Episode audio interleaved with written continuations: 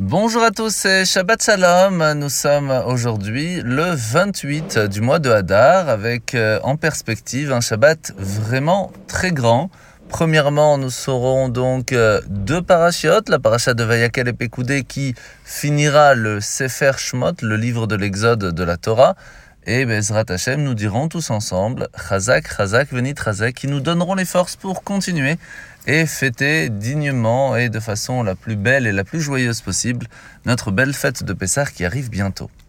Deuxièmement, nous lirons aussi la parachat à Chodesh, cette paracha où Hachem nous rappelle que le mois de Nissan, que nous allons commencer dimanche, Bezrat Hachem, eh bien, sera le premier mois de l'année pour le peuple juif, car c'est là que nous allons commencer à faire l'inauguration du temple, donc l'intronisation à Akadosh Baruch à Dieu dans le monde, et plus que cela, nous allons sortir d'Égypte dans ce mois-ci avec la fête de Pessah qui commencera alors la sortie de l'esclavage du peuple juif pour être libre et pouvoir servir Hachem. Alors nous sommes aujourd'hui dans le Tanya au chapitre 37. Alors Anne nous a expliqué hier que le fait de faire la tzedaka, le fait d'aider notre, notre prochain, était vraiment une mitzvah extrêmement importante puisqu'elle nous permettait de, en fin de compte, préparer le monde déjà à partir de l'intérieur de nous-mêmes. Parce que lorsque nous donnons de l'argent que nous avons travaillé à la sueur de notre front, cela nous montre et cela montre à Akadosh Baruch qu'on est vraiment prêt à préparer le monde à ce que Hachem puisse et a envie de résider ici-bas. Et en faisant cette mitzvah, cela vaut carrément toutes les mitzvahs complètes. C'est là qu'aujourd'hui l'Admorazaken va nous dire mais il y a une autre mitzvah, un autre commandement qui lui aussi est appelé celui qui permet de faire toute la Torah. Et c'est l'étude même de la Torah. Lorsque nous étudions, nous avons cette force comme si nous avions fait toutes les mitzvot d'un coup. Alors on va essayer de comprendre pourquoi. En fait, la Torah a trois euh, grands avantages que n'ont pas les autres commandements.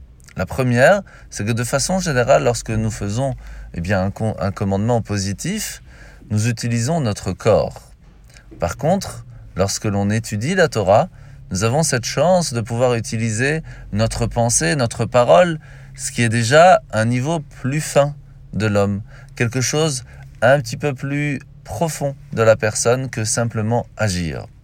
Deuxièmement, lorsque nous allons faire une mitzvah, alors cela peut, bien sûr, à un certain moment réussir à nous transformer, mais par contre, lorsqu'on étudie, lorsque l'on comprend les choses, cela peut, à un certain moment, si on a envie, faire que notre connaissance, notre compréhension des choses change même nos sentiments et notre façon d'agir.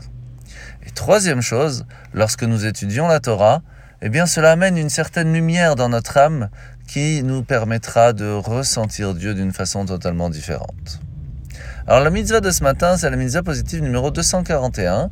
Lorsqu'une personne va allumer un feu, il faut savoir que cela peut avoir des dommages. Et donc il faut faire extrêmement attention à la responsabilité que l'on a. Et si ce feu va brûler le champ d'un autre, eh bien on se doit de le rembourser. La paracha de la semaine, nous sommes donc à la fin de parachat Pekoudé, où le premier jour du mois de Nissan, comme je vous en ai parlé il y a quelques instants, nous allons commencer l'inauguration du temple. Et c'est là que nous allons voir quelque chose d'assez extraordinaire.